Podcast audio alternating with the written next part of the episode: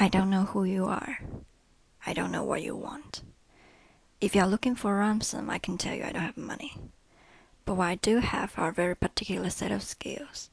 Skills I've acquired over a very long career. Skills that make me a nightmare for people like you. If you let my daughter go now, there'll be the end of it. I will not look for you. I will not pursue you. But if you don't, I will look for you. I will find you, and I will kill you.